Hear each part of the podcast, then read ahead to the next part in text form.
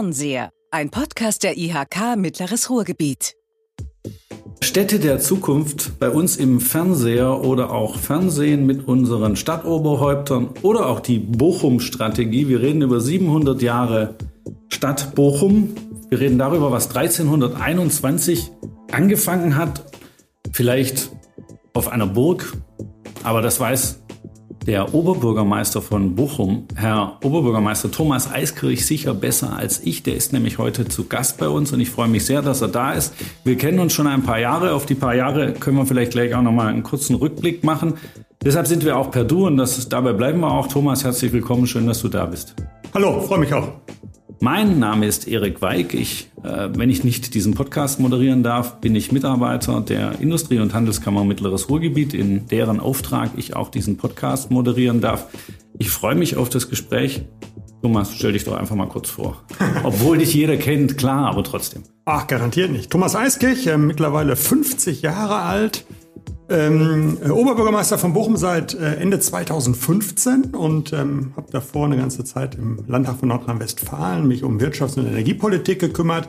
Davor mal in der Immobilienbranche tätig gewesen und ähm, ja, freue mich jetzt riesig, ähm, macht auch ganz viel Freude, ähm, die schönste Aufgabe, die man als Bochumer haben kann, eigentlich ausfüllen zu dürfen, nämlich die eigene Heimatstadt zu gestalten. Äh, das ist ein ganz besonderes Privileg und ähm, ja, ich finde, ähm, wir kriegen ja auch gemeinsam eine ganze Menge gewuppt in Bochum. Bist du, das muss ich ja natürlich fragen, ja, äh, das muss ich fragen, weil du Oberbürgermeister bist und weil du natürlich zu Recht sagst, für eine Bochumer gibt es ja nichts Tolleres, als Oberbürgermeister dieser schönen Stadt zu sein. Bist du richtiger Bochumer? Also hier geboren zum Beispiel? Nee, ich bin richtiger Bochumer, aber nicht hier geboren. Ähm, ich bin nämlich geboren in einem Krankenhaus in Hagen, habe da aber nie gewohnt. Das Meine, tut mir leid. Ja. Steht das in deinem Pass? Ja. Ah.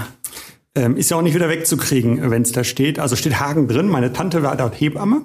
Okay, das ist eine Ähm, Erklärung. Äh, das heißt, da war ich im Krankenhaus, danach bin ich direkt nach Bochum gekommen und äh, wenn ich die Geschichte erzähle, sage ich mal, ähm, äh, kein Mitleid, mein Bruder hat schlimmer erwischt. Drei Jahre später war sie Hebamme in Gelsenkirchen. Das heißt, bei deinem Bruder steht Gelsenkirchen. im So Pass. ist das. Das sind die wirklichen Härten des Lebens. Wir wollen ja jetzt nicht auf Gelsenkirchen eindreschen. Denen geht's auch gerade eh nicht gut. Ich komme direkt zum Fußball. Äh, echter Bochumer, du musst VfL-Fan sein. Ja klar, also ich gehe da seit meinem vierten Lebensjahr hin.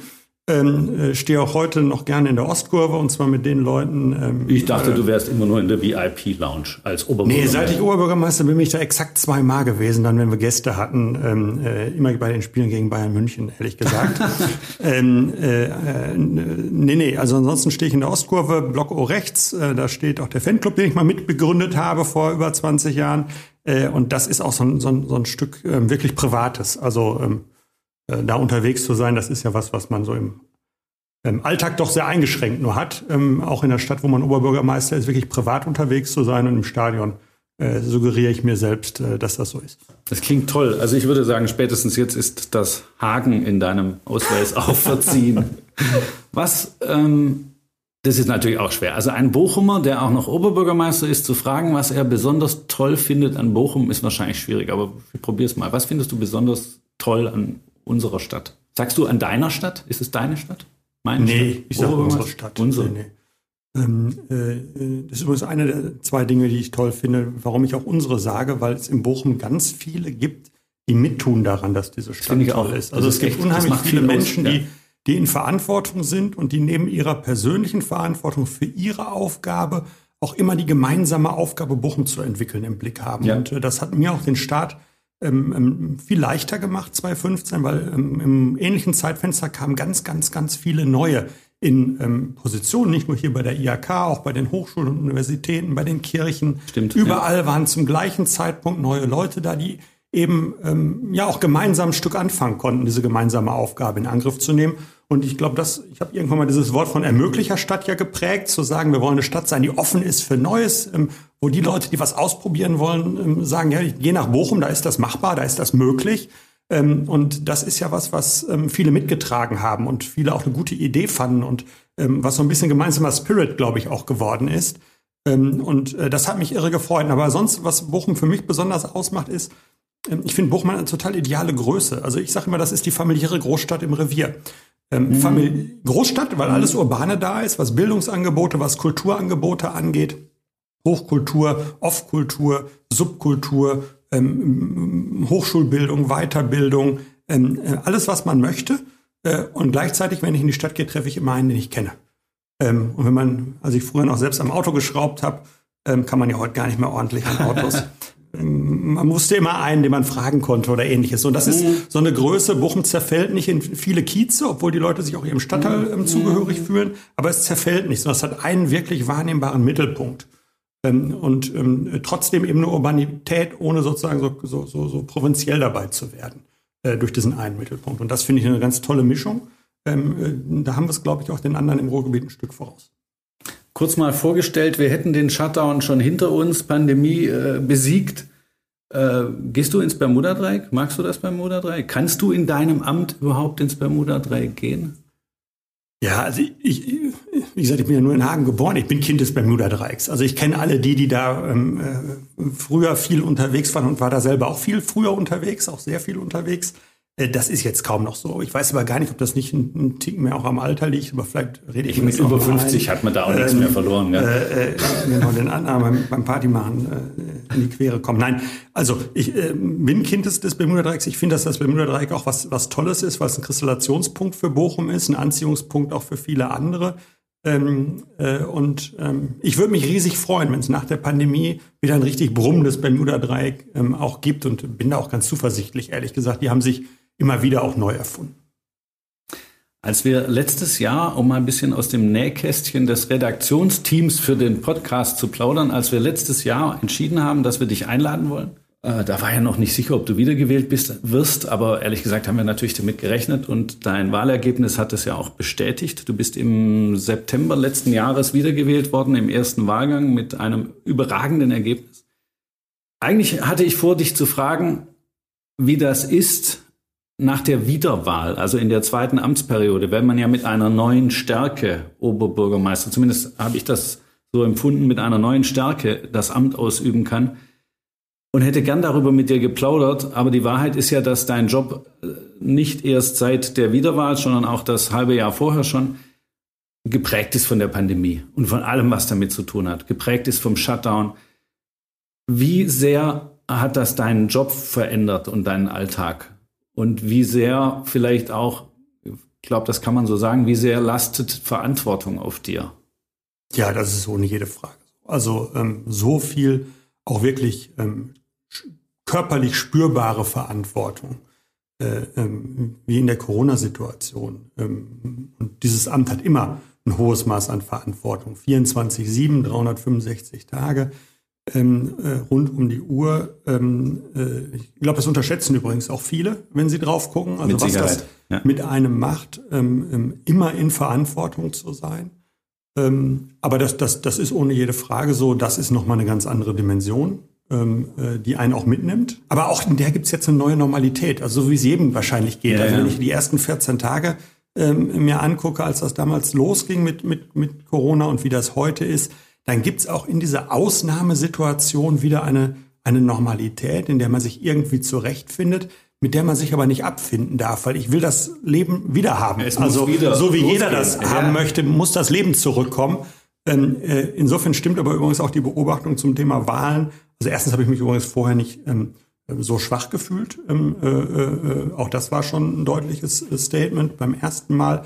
Äh, und auch der Weg, den wir beschritten haben und wie viele den unterstützt haben und welchem Enthusiasmus sie diesen Weg von Erneuerung und größerem Selbstbewusstsein eben nicht nur in wirtschaftlichen, sondern in vielen Dimensionen in Bochum mitgetragen haben, fand ich das auch vorher schon eine große Unterstützung. Aber von den Bochumerinnen und Bochumern das so gespiegelt zu bekommen, dass sie diesen Weg auch als erfolgreich für diese Stadt wahrnehmen und glauben, das ist, der ist richtig eingeschlagen, der soll weitergegangen werden, der soll noch mehr Kraft bekommen und ein sozusagen da Rückenwind für geben. Das ist schon ähm, persönlich sehr schön gewesen, aber man hatte in Corona keine große Zeit, ähm, sich damit selber aufzuhalten, sondern äh, man ist ja, sofort wieder ähm, ja. wirklich on the job gewesen. Was ja. das Jetzt gibt's ja zum Thema Shutdown ähm, volle Kanne, mach alles dicht bis versuch so viel wie möglich aufzumachen. Gibt's Fanatiker auf beiden Seiten? Bist du da auch persönlich betroffen? Also im Sinne von, ich kann mir vorstellen, du kriegst Zuschriften, die möchtest du am liebsten nicht öffnen. E-Mails, die du am besten direkt wegklicken wolltest, das aber nicht kannst, weil du es ja doch lesen musst. Ist das so oder geht das? Nee, klar ist das so. Das ist auch vorher schon so gewesen, aber es ist ja. natürlich immer, ja, das ist, das ist was, das gehört ein Stück zum Amt, aber gleichzeitig darf man es eben auch nicht als normal nehmen. Und da, wo die Grenzen überschritten sind, bin ich da auch sehr konsequent. Das wird dann zur Anzeige gebracht, also Morddrohung oder Richtung Familie oder solche Geschichten. Also diese Scheiße, ähm, das muss ich ja, so sagen, sind, diese sind, Scheiße musst du dir auch antun. Ja klar, das sind sowohl Beleidigungen, ähm, äh, wo man sagt, Leute, so redet man nicht miteinander, auch wenn ja. man andere Auffassung ja. ist. Aber das sind auch Sachen, wenn es dann die Grenze überschritten wird, bin ich da auch sehr konsequent. Das, glaube ich, ist auch richtig. Man muss diese Grenzen auch aufzeigen. Und ähm, ich glaube, das ist die große Kunst in der Politik, irgendwie auf der einen Seite dickhäutig genug zu sein, seine Entscheidung davon nicht beeinflussen zu lassen und bei sich selbst zu bleiben in seinen Überzeugungen, ähm, aber gleichzeitig feinfühlig genug zu sein, das, was die Menschen bewegt, mitzubekommen und auch einen Blick für Einzelschicksale zu haben und den zu behalten und da feinfühlig eben und, und offenherzig auch zu sein. So und diese Mischung ähm, als eine Person gleichzeitig eine dicke Haut und trotzdem sozusagen eine, eine, eine große Empathie und eine Wahrnehmungsfähigkeit da auch zu behalten, äh, was das Zwischenmenschliche angeht. Das ist, glaube ich, eine der großen Herausforderungen, die man ähm, in solchen Aufgaben irgendwie bewältigen muss, weil wenn man da zu einer Seite kippt, wird schwierig. Und bei Corona ist es sowieso so, irgendwann hat man für sich das Gefühl, alles, was du tust, ist 50-50. Die eine Hälfte ja. findet es richtig, die andere Hälfte findet es verkehrt. Ja. Äh, und insofern ist es irgendwann nicht der Maßstab ähm, und darf auch nicht der Maßstab sein, sondern ähm, man kann eben nur versuchen, ich glaube, das ist ja das, was zum Beispiel an der Landesregierung kritisiert wird, dass die Leute das Gefühl haben, das ist rein in die Kartoffeln, raus aus den Kartoffeln. Also mal, mal hart, dann wieder lockern, dann hart, dann wieder lockern. So natürlich geben einem die Zahlen, die Inzidenzzahlen mit, dass es Veränderungen geben muss. Aber die Grundlinie, ähm, wie man sich auf diesem schmalen Grad bewegt, die braucht eine Konstanz. Ähm, und ich glaube, das kriegen wir in Bochum ähm, gut hin bisher, diese Konstanz auch zu wahren. Äh, und insofern, die Zahlen sprechen Bände wir kommen in Bochum besser durch die Pandemie als die aller, allermeisten Städte links und rechts von uns und anderswo in Deutschland. Und insofern, ja, kann man das nur an dem eigenen Kompass ausrichten. Aber ficht dich das an? Also trifft dich das persönlich, solche Anfeindungen oder so ungebändigte Kritik, die ja auch nicht trennt zwischen dem Amt und dir als Person? Du bist ja immer auch noch ein Mensch. Also tut das manchmal weh und belastet dich das oder sagst du, nee, gehört halt dazu? Ist okay. Es belastet einen selten, oder mich, nein, nicht, nicht einen, mich, ich kann nur über mich sprechen. Also es belastet mich selten. Gut. Ähm, es gibt manchmal Situationen, wo ich so überschreitend finde, dass ich sage, hm, so ist nicht gut. Ähm, äh, viel mehr mitnehmen tue ich ähm, sachliche ähm, Kritik, wo Leute andere Sichtweisen schildern okay. und ähm, äh, das oder oder eben auch persönliche Schicksale. Also das sind eher die Sachen, die ich mit nach Hause nehme als Anfeindung oder okay, Beschimpfung gut. oder ähnliches. Ähm, äh, es nimmt mich aber durchaus trotzdem mit weil ich dann ja nur der Kristallationspunkt für Gesellschaft bin. Und dieser Umgang in mhm. unserer Gesellschaft, mhm. ähm, der macht mir ernsthafte Sorgen, weil ich glaube, dass wir damit unsere Demokratie, und das ist die Grundfeste unseres Zusammenlebens, übrigens nicht nur des Wirtschaftens, sondern auch des sozialen. Zusammenlebens. Äh, immer stärker unter Druck bin, bringen und auch in Gefahr bringen, ähm, wenn sozusagen dieses sich gegeneinander stellen, die Ellenbogen ausfahren, nur noch sich selber sehen, ähm, und eben auch einen Umgang zu pflegen, ähm, der den Gegenüber nicht mehr als Mensch wahrnimmt. Ja. Ähm, das macht mir ja. um unsere Gesellschaft wirklich Sorgen. Und ganz, ja, dann gibt es ja immer diese Sätze, man, äh, man muss auch sagen können, was man denkt. Und äh, meistens ist das äh, Sagen für die Leute, die das sagen, das kleinere Problem. Eigentlich wollten wir uns über was ganz Schönes unterhalten und eigentlich wolltest du, eigentlich wollten wir alle den 700. Geburtstag von Bochum feiern Machen dieses Jahr. Auch. Machen wir auch. Aber bis jetzt haben wir ja noch nicht dürfen und auch nicht wollen. Also bis jetzt ging ja noch nichts. Und eigentlich wollten wir das ganze Jahr durchfeiern mit ganz vielen unterschiedlichen Ideen und mit ganz vielen Menschen und an ganz vielen Orten. Aber mal kurz 700 Jahre zurück. Äh, wir haben im Vorgespräch festgestellt, dass ich nicht sicher bin, ob ich richtig informiert bin. Also wo ging das los mit der Stadt Bochum als Stadt? Das ist aber auch eine ganz komplizierte Frage, weil es gibt keine Urzahl, Ur Urkunde. Jetzt ist Bochum gegründet, Punkt. So ist es ja meistens. Sondern nicht. es gab die Übertragung der erweiterten Marktrechte. Und das wird oftmals ähm, und, äh, als, als, als Geburtsstunde äh, gesehen. Und ähm, auf, dieses, ähm, auf diesen Akt haben sich auch vor 50 Jahren und ich glaube auch davor schon äh, äh, die Stadtgesellschaft vereinbart, dass das die Geburtsstunde Bochums ja. ist. Und das war der 8. Juni 1321, diese erweiterten Marktrechte wurden auf der Burg Blankenstein übergeben, ähm, so die Überlieferung. ähm, äh, deswegen gehört uns ja die ein oder andere Immobilie auf Hattinger Stadtgebiet als Bochumer auch. Das ist die Erklärung. Ähm, Weil das war- eigentlich ist das ja Hattingen, würde ja jetzt jeder spontan sagen. Ja, es gibt natürlich welche, die sagen, Mensch, so tolle Gebäude können die sich nicht leisten, müssen wir bezahlen aus Bochum. Nein, ist alles Spaß. Ähm, äh, uns gehören zwei Immobilien auf Hattinger ähm, äh, äh, Stadtgebiet. Das eine ist das Haus Chemnade äh, und das andere ist die Burg Blankenstein. Äh, die gehören der Stadt ähm, und werden von uns auch unterhalten und äh, ja, sind beides traditionsreiche Gebäude und äh, wie gesagt, die Stadtrechte sind äh, nach Überlieferung auf der Burg Blankenstein überreicht worden, verliehen worden, wie auch immer. So, und was machen wir jetzt 700 Jahre später? Zelebrieren wir es trotzdem? Du hast ja gerade gesagt, wir feiern. Wir müssen ja auch feiern, wir wollen doch auch feiern. Also ähm, äh, es gibt ja auch schon was, was dieses Jahr äh, läuft, aber eben nicht das mit vielen Leuten und draußen und das eben nicht. Wir hatten eigentlich vor in der ersten ähm, vollständigen Juno-Woche, also ähm, ab dem 8. dann sozusagen, also genau 700 Jahre später in der Woche zu feiern. Äh, das werden wir jetzt ein bisschen machen. Wir werden ähm, an dem Tag vorm Rathaus einen Time-Tunnel, einen Zeittunnel eröffnen, in dem es ähm, ein riesiges zwölf Meter langes Wimmelbild gibt, was die Geschichte Bochums widerspiegelt und was auf der anderen Seite dann das eben auch geschichtlich ein bisschen einordnet. Das ist auch Corona-konform gut möglich und viele andere tolle Dinge. Eine Bochum-Show, wir haben ja eine Menge zu bieten in Kultur, Wirtschaft, Sport, im Sozialbereich. Das wollten wir eben auf die Bühne bringen in einer richtigen Show und zeigen.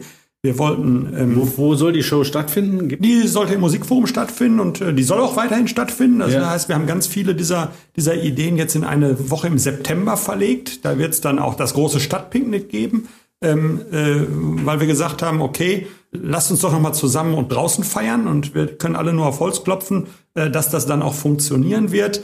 Ähm, äh, 700 Bierzeltgarnituren sind zu vergeben. Wir sperren große Teile des Rings. Man kann sozusagen einmal Cool. rund um die City sitzen. Super. Es gibt 70 verschiedene Kleinstbühnen, auf denen unterschiedliche Darstellungen da sind, also von kulturellen und äh, anderen Geschichten. Wir machen eine große Bandbreite der Internationalität, eben was Kultur und was ähm, Kulinarik angeht.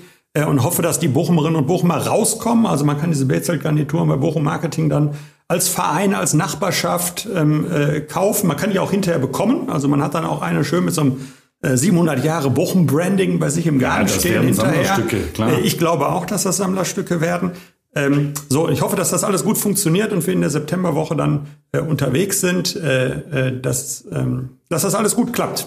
Ich freue mich drauf. Ich werde Ich auf jeden Fall mitfeiern, ich werde mitpicknicken und das wird cool. Super. Wir machen aber auch so eine ganze Menge unter dem, unter dem Jahr nochmal. Es gibt Münzen zu 700 Jahre Bochum. Es gibt eine, eine Erzählgeschichte, die Frank Gosen begonnen hat zu schreiben. Ähm, Und übrigens in der Septemberwoche gibt's auch ähm, neben dem offenen Rathaus auch einen Tag, wo äh, die Institutionen die Türen öffnen. Ich hoffe auch die IRK hier. Die Hochschulen sind dabei, viele andere auch, Unternehmen auch, die Alles sagen, klar, man kann bei uns mal reingucken. Ja. Wäre super.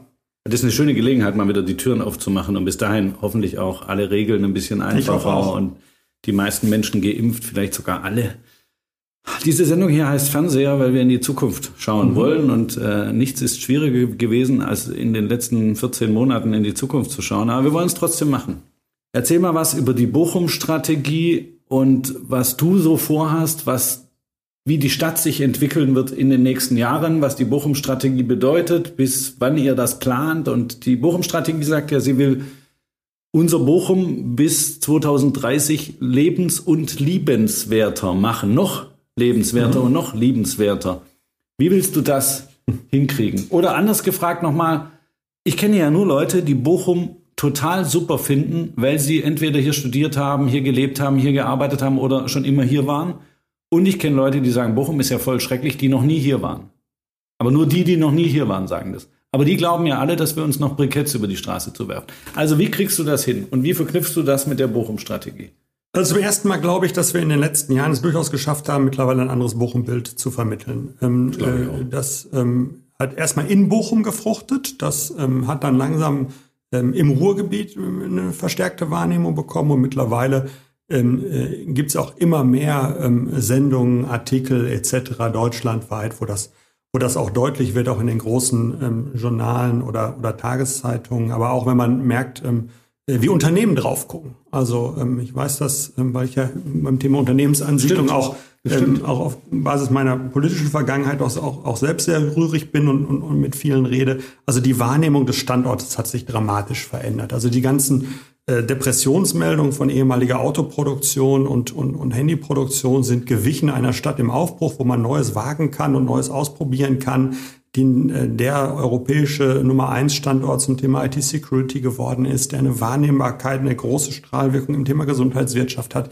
indem wir eben uns fokussiert haben und nicht gesagt haben, wir können alles, es gibt alles in Bochum, aber da, wo wir so einen richtigen Schwerpunkt drauflegen, da haben wir uns fokussiert und haben das Glück gehabt, dass es eben auch Themen sind, die ganz wichtig sind. Also man merkt das jetzt ja nicht nur in der Corona-Pandemie, was das Thema Gesundheitswirtschaft ähm, äh, für, eine, für eine Bedeutung hat. Und, und auch IT-Security IT Security ist aus meiner Sicht sozusagen ähm, der Schlüsselfaktor für alle Produkte und Dienstleistungen der Zukunft. Insofern haben wir ähm, wie immer ein Gespür für relevante Arbeit gehabt. Also in Bochum gab es immer das, was sozusagen ähm, Wohlstandsvoraussetzungen in Deutschland war, egal ob es der Bergbau war, Stahl ja. oder Automobilindustrie als, als Symbol fürs Wirtschaftswunder. Mhm. Bochum hat immer ein Gespür dafür, was ist das so? Und jetzt haben wir vielleicht beim letzten Mal einen Tick lange gebraucht, uns von Sachen zu lösen und zu was Neuem zu kommen.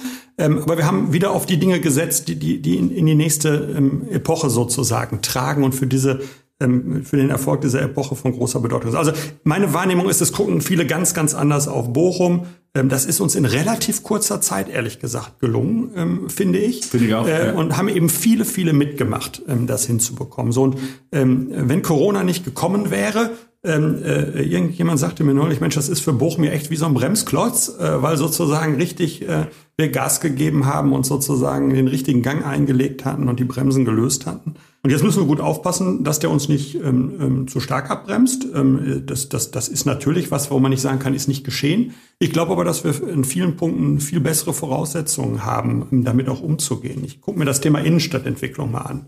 Wir sind jetzt nur damit wir es ja, abgehakt haben. Ich komme sofort zu Bochum-Strategie. Du darfst die Bochum-Strategie Ja, mache ich gerne. Okay. Aber ich, ich würde gerne diese Frage, ja. ja. du willst das in die Zukunft entwickeln, aber im Moment haben wir doch ganz andere Probleme. Ja, Nämlich Corona. Vielleicht nochmal einen kleinen Satz, wenn ich darf, ähm, drauf verwenden. So Innenstadtentwicklung. Ganz viele sagen jetzt, Mensch, Corona macht uns die Innenstädte kaputt. Jetzt müssen wir uns mal Gedanken machen, ähm, wie muss denn eine Innenstadt der Zukunft aussehen? Und wenn wir die Gedanken haben, dann kommt ein langer Prozess, das auch in Umsetzung zu bringen. Insofern bin ich heilfroh, dass wir 2015 also vor Corona, einen Visionsprozess Innenstadt gestartet haben. Mit einem, großen Büro, mit großer Bürgerbeteiligung, aber auch mit vielen Leuten aus der Wirtschaft, die am Tisch gesessen haben und sich überlegt haben, was ist eigentlich die Zukunft von der Innenstadt? Weil die wird nicht mehr in erster Linie Einzelhandel sein. Sondern Einzelhandel wird ein wichtiger, aber nicht mehr der allein selig machende Punkt in einer Innenstadtentwicklung sein. Da kommt vieles andere zu. Kultur, Aufenthaltsqualitäten, Wohnen, ähm, äh, ähm, Dienstleistungen werden verstärkt noch dazukommen ähm, das Thema kulturelle Aspekte und vieles mehr. So, und die Frage, wie, wie, wie spiegelt sich das baulich wieder? Beispielsweise. Und wir machen jetzt eben nicht nur das neue Victoria-Carré, sondern wir bauen einen neuen Husemannplatz. Wir werden Spielmöglichkeiten in der Stadt bauen, im Moment temporär, später auch dauerhaft. Das Haus des Wissens, was es deutschlandweit so nicht gibt, ähm, wird, glaube ich, ein extremer Attraktor für Bochum werden, sowohl inhaltlich als auch architektonisch. Ein richtiger Hingucker ähm, so, und insofern passieren eine ganze Menge Impulse, die auf der einen Seite dem Handel und der klassischen Innenstadtentwicklung helfen werden, ähm, aber gleichzeitig eben auch Raum geben für neue Nutzungen in der Innenstadt. Und ich glaube, wenn man sich das so anguckt, ähm, eben für sich auch zu sagen, okay, Corona beschleunigt vielleicht ein paar Sachen. Ähm, und wenn wir ähm, eh zu den Schnellen gehören, dann kann das für uns sogar eine Chance sein. Dann ist es wieder diese Haltung, die uns da einiger Zeit eben ausmacht, zu sagen, was auf uns zukommt, nehmen wir für uns an und versuchen, was Gutes drauf zu machen. Also wir ermöglichen daraus dann eben wieder, oder nehmen es als Ermöglichungshintergrund, was Neues zu, zu schaffen. Und das wird uns auch mit Corona gelingen. Und die Bochum-Strategie, ich soll ja darauf zurückkommen, mache ich Denke, dann natürlich ja. auch, keine Ursache, ist von Anfang an, ähm, oder hat ja von Anfang aus meiner Sicht zwei, zwei Dimensionen. Das eine war wirklich ein organisierter Prozess, sich zu überlegen, wie soll diese Stadt aussehen und wie kommen wir dahin, dass sie so aussieht.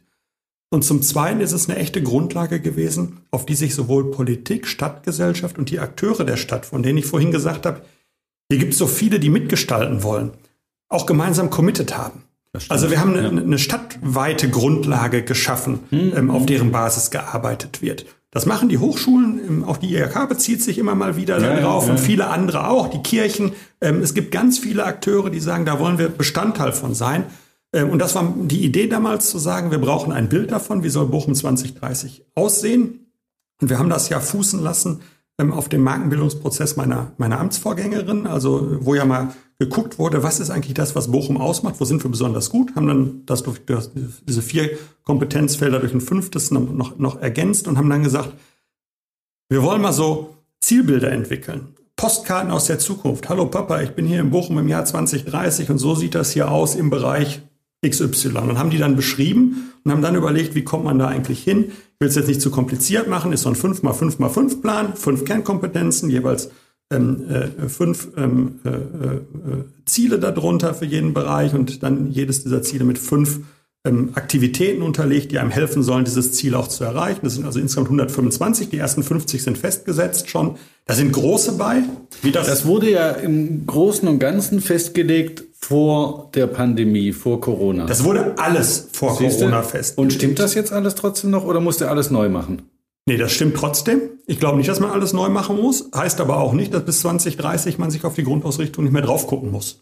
Das war aber sowieso geplant. Ja, also okay. ähm, äh, Plan ist, wir haben jetzt 50 Kernaktivitäten fertig, gefunden. Manche sind auch schon abgeschlossen, manche sind im Doing. Ähm, bis 2030 müssen also noch, bis 2025, 26, 27 müssen noch 75 weitere gefunden werden. Man muss ja bis 2030 auch fertig werden können. Ähm, und äh, so auf Hälfte der Strecke haben wir uns vorgenommen, ich denke mal irgendwann Ende nächsten Jahres, Anfang 23, ähm, auch nochmal drauf zu gucken und ja. zu sagen, einmal nachjustieren, was die Ziele angeht, etc. Und ich glaube, da ist auch 23 ein ganz guter Zeitpunkt, weil dann hat man auch schon ein bisschen Corona-Abstand wieder. Hoffe ja, ich zumindest. Hoffe ich auch. Ähm, so ein gut, guter Zeitpunkt. Und wie gesagt, da sind große Projekte drunter, wie zum Beispiel Mark 51.7. Also wir haben noch gar nicht drüber gesprochen, aber wenn man da drauf guckt, ähm, äh, das, das ist einfach der Hammer. Also ähm, wenn, wenn, äh, das ist sozusagen das Gegenbild zu dieser Depression. Das ist das Erfolgsmodell, wo die Leute hingucken, wie eine, wie eine Stadt es geschafft hat, eine Region es geschafft hat, so schnell in so kurzer Zeit eine neue Wirtschaftsstruktur auf einer vorbelasteten Fläche entstehen zu lassen, eine Idee von neuer Wirtschaftsstruktur auch wirklich greifbar werden zu lassen. Der Gesundheitscampus in Bochum ist ausverkauft. Wir haben kein Grundstück Ganz kurz mehr. zu Mark 51. Bis 25 gibt es auf Mark 51.7 auch keins mehr, bin ich mir sicher. Das ist, glaube ich, auch. Mark 51.7, da wurden früher Opels gebaut. Autos wurden da zusammengefügt. Genau. Gemacht. Und dann ist Opel gegangen und das war eine große Katastrophe für Bochum was ja kaum jemand weiß, da waren am Ende gar nicht mehr so viele Industriearbeitsplätze. Aber wenn ich die Arbeitsplätze, die es damals noch gab, die Opel dort äh, zur Verfügung gestellt hat, sozusagen, vergleiche mit den Arbeitsplätzen, die heute schon entstanden sind, da ist wahrscheinlich gar nicht mehr viel Luft dazwischen, oder? Nö, also bei den, nein, nein, also wir werden ähm, das zwei, das Dreifache am Ende auf der Fläche haben, ähm, gemessen an der Zahl, die Opel am Ende dort hatte. Das hätte vor fünf Jahren keiner gedacht. Nein, hätte keiner gedacht. Also wir sind jetzt schon mit fast so vielen Menschen drauf. Ja, ähm, das, äh, äh, wie damals sind ja ein paar Gebäude gerade, die im Entstehen sich befinden. Also das Klar. ist jetzt eher eine Frage von, von Monaten, bis man die Zahl von ja. damals Opel erreicht hat. Es wird aber weit, weit mehr werden was auf der Fläche geschieht, auch an Arbeitsplatzpotenzial und was ich spannend finde. Und ganz finde, viele Arbeitsplätze der Zukunft, die da ja, entstehen. Ja, es sind viele Arbeitsplätze der Zukunft, also mit Zukunftspotenzial. Wir hatten ja über IT-Security gerade schon ja. gesprochen. Also wenn man sich anguckt, Max-Planck-Institut ähm, zu dem Thema geht dorthin, ähm, das Horst-Görz-Institut geht dorthin. Äh, Bosch hat jetzt ähm, sozusagen die ersten Pfähle in die Erde gerammt ja. und wird dort drei Bauabschnitte für insgesamt 2000 Beschäftigte bauen. Also Bosch ähm, äh, committet sich sehr. Wir haben uns damals gegen, gegen Stuttgart und ich glaube Baltimore war das andere durchgesetzt. Das ist die ähm, Liga, in der so, Bochum offensichtlich spielt. Ja. das sind auch, das waren die Konkurrenzen. Ähm, äh, und ähm, das zeigt eben auch was. Und ich weiß ja schon, was wir noch in der Pipeline haben. Da wird noch ein bisschen mehr kommen und insofern glaube ich, ist es wirklich ein absoluter Nukleus äh, zu diesem Thema, was da passiert. Was ich aber toll finde an Mark 51.7 auch, ähm, wir haben aber auch in den Unterschiedlichkeiten der, der Arbeitsplätze dort eine ganze Menge. Also wir haben ja auch Quatz drauf, also Qualifizierungszentrum für Zugewanderte, übrigens auch Klar. eine Kernaktivität der Bochum-Strategie, habe ich ja mit dir gemeinsam ähm, zum Beginn unserer Amtszeiten ähm, mit initiieren dürfen, mit anderen gemeinsam. Ist drauf, wir haben ähm, Logistikarbeitsplätze bei DHL, wir haben aber eben auch hinterher die Professoren drauf, wir haben die ja, Ingenieure drauf. Genau. Du hast die ganze ähm, wir haben Krankenkassen so drauf, also wir haben Dienstleistungen drauf ähm, äh, das ist schon echt ein Knüller. Ich hatte dich unterbrochen, aber über den Gesundheitscampus können wir ruhig auch noch sprechen. Gesundheitscampus ist ausverkauft. Wir arbeiten gerade am zweiten. Wir brauchen einen neuen, äh, zweiten Gesundheitscampus. Wo? Wenn alles gut geht, da wo früher ähm, Strom produziert worden ist, ähm, auf der Fläche Prinzregent. Das wäre ideal. Ob es gelingt, werden ja. wir sehen. Gehört ja. uns im Moment nicht. Ja. Ist aber jetzt kein so großes Geheimnis, dass ich nicht verraten dürfte, dass wir Interesse an der Fläche haben.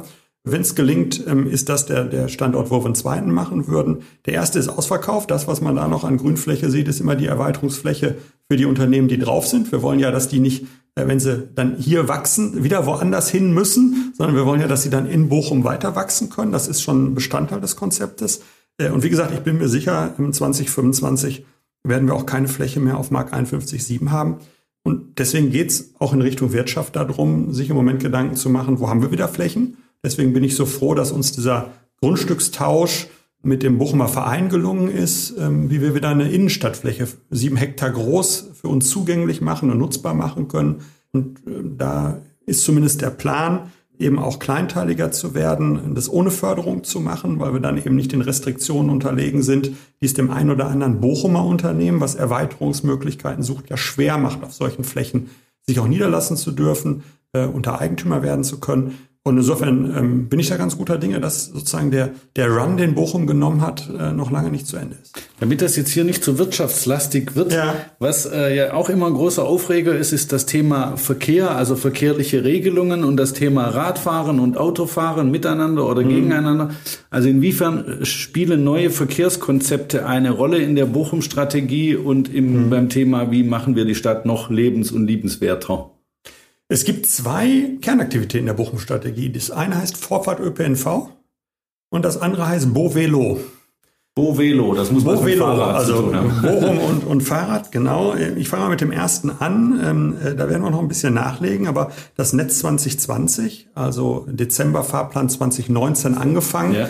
haben wir über nochmal dreieinhalb, vier Millionen Euro zusätzliches Geld in die Hand genommen äh, über ähm, 1,5 Millionen Kilometer Mehrleistung, wenn mich nicht alles täuscht, dass ich es aus dem Kopf richtig habe, äh, beauftragt, äh, das Netz anders gesponnen, das Bus- und Bahnnetz in Bochum, die Taktung verändert. Ihr habt auch Strecken verlegt, genau, wir haben die Strecken Taktung verlegt, verändert. Wir haben aber vor allem die Taktung verändert, weil das Spannende ist, dass die Menschen das Gefühl haben, so wie man das aus den Metropolen kennt, ich gehe raus und brauche den Fahrplan nicht kennen. Ich gehe raus, stelle mich in die Haltestelle und steige ein.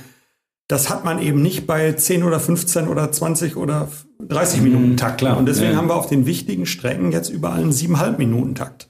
Äh, und dann kommst du schon dichter an das Gefühl, ich gehe einfach raus und steige ein klar, beispielsweise. Klar. Wir haben äh, viel mehr Direktverkehre organisiert, also direkte Zubringersituationen organisiert. Das ist das eine.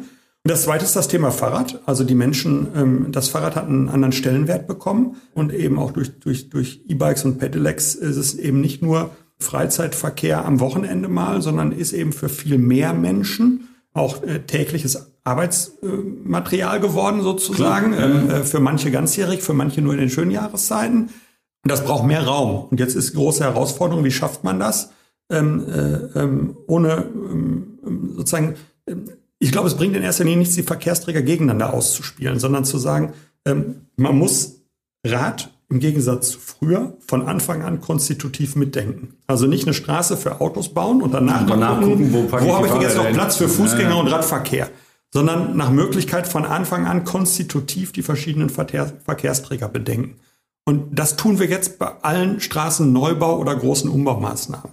Schwieriger ist es da, wo man jetzt einfach nur mit Kleinmaßnahmen versucht, ein bisschen was zu machen. Aber wir haben uns jetzt erstmal vorgenommen, die großen Dinge anzupacken alle großen Einfahrtsstraßen, die letzten Stücke in Bochum radverkehrstauglich zu machen, ein Fahrradkreuz anzulegen und ähm, das schwierige Stück am Ring zwischen Viktoriastraße und Hauptbahnhof. Ich glaube, den Rest des Ring kriegt man durch das Fahrradkreuz viel besser hin. Also sozusagen den Autoverkehr über den Ring um die Innenstadt herum und, die dem Fahrrad direkt gerade durch, dann auch mit richtig Vorrang ja. und einer klaren Kennzeichnung. Ja. Ich glaube, das wird richtig klasse. Das soll wir planen es jetzt zu Ende. Das soll gemeinsam mit dem neuen Husemannplatz und also das Fahrradkreuz soll dann im Prinzip gehen vom Westring am Rathaus vorbei, äh, ja. Massenberg Boulevard entweder hoch bis zum zum Hauptbahnhof oder dann bei Riedkötter runter und dann ja. ähm, geradeaus durch die große Beckstraße Richtung Kastropper Straße, andere Richtung Südring, Viktoriastraße, über den Husemannplatz, am Haus des Wissens vorbei, am Rathaus vorbei, Hans-Böckler Straße, so dass man richtig jede Richtung gegenüberliegend super, ja, jede Verkehrsbeziehung gut hinkriegt. Wir gehen an die großen Straßen ran, also Königsallee, Hattinger wird gerade gemacht. Ja, Hattinger wird gerade gebaut. Wir gehen an die Kastropper Straße dran, die Kastropper wird richtig toll. Wichtig. Ja. Kastropper beginnt noch dieses Jahr, spätestens Super. Anfang nächsten Jahres. Weil da fühlst also, du dich mit dem Fahrrad im Moment echt genau. nicht wohl. Ja, aber eben, es ist nicht nur das Fahrrad, wir haben auch Starkregenereignisse, da wird es ja, was richtig Tolles geben mit Baumrigolen in, der, in der Mitte, so dass wir auch ein ganz anderes Entwässerungssystem hinkriegen. Das wird Gut. auch nochmal eine richtig eine tolle Geschichte. Dann werden wir ähm, Ende 23 mit der Alleestraße weitermachen. Also es kommen jetzt alle hintereinander weg. Ich hätte die gern bis 25 fertig. Und äh, dann gucken wir uns eben auch das Stück an, was man ähm, nicht durch das Fahrradkreuz gut bedienen kann, nämlich Viktoriastraße, also Südring Viktoriastraße bis zum ähm, Hauptbahnhof. Aber ich glaube, auch da suchen wir nach Lösungen, die dem Rad mehr Raum gibt und trotzdem zum Beispiel an der Stelle auch die Erreichbarkeit der drei Parkhäuser mit dem Pkw gut ermöglicht. Weil wir nutzen das viel zu wenig. Wir haben eine komplett unterkellerte Innenstadt. Ähm, das unterscheidet uns von anderen. Macht es manchmal auch schwierig. deshalb brauchen wir nicht so viele Parkplätze oberirdisch. Genau, genauso. man ja. braucht ja. weniger Parkplätze oberirdisch. Das ist der Vorteil der Parkhäuser drunter. Der Nachteil ist, man kann nicht so richtig tief Bäume pflanzen in der Bochumer Innenstadt, ja, stimmt, weil alles mit Parkhäusern unterlegt ist. Das macht es manchmal ein bisschen kompliziert. Ähm, aber das ist genau, genau einer der Punkte. Und ich ähm, habe das Gefühl, das wird eben, und dann ist es ein gutes Konzept, wenn alle sagen, für meine Anforderungen ist es nicht das 100% Ideal, aber es ist ein total guter Weg, der da aufgezeichnet wird. Und wenn das sowohl die sagen, die eigentlich das Auto behalten möchten, als auch die, die für viel, viel, viel, viel, viel mehr Radverkehr werben, ähm, dann scheint die Lösung so schlecht nicht zu sein. Das hört sich gut an. Ich glaube, wir zwei könnten noch mindestens 50 Themen jetzt durchnudeln. Das erlaubt uns aber die limitierte Zeit dieses Podcasts nicht. Ich möchte mit dir, wir haben jetzt schon ganz viel in die Zukunft geguckt. Also mindestens bis 2030 haben wir ja. geguckt. Nur Digitalisierung, Smart City und so, das äh, haben wir noch ausgespart. Das, du, also wird nicht unser letztes Gespräch sein und hoffentlich auch nicht unser letzter Podcast. Deshalb frage ich dich jetzt ganz konkret, wenn wir versuchen wollen, nur ein Jahr in die Zukunft zu gucken.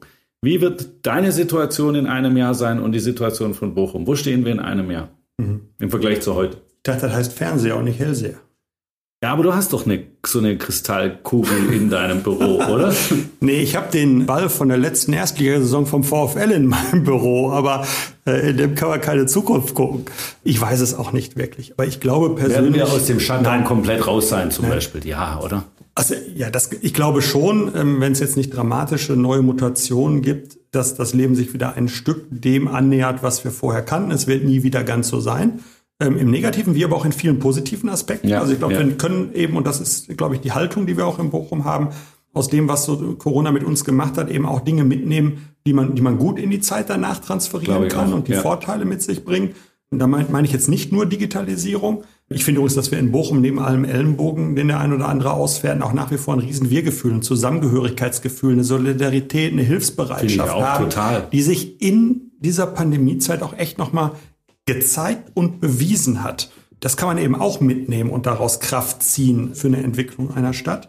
Ich glaube ehrlich gesagt, dass Bochum gute Voraussetzungen hat, weil es ist ja eben nicht immer nur ein Wettbewerb in absoluten Zahlen, sondern oftmals in relativen Situationen, also zu anderen Mitbewerbern im Standortkampf ja, äh, sozusagen sowohl was die Innenstadt angeht, als auch was das äh, Gesamtstanding angeht, mhm. bin ich mir relativ sicher, dass wir als Bochum ganz gut aus der Pandemie kommen werden. Ich bin da ganz zuversichtlich, ehrlich gesagt.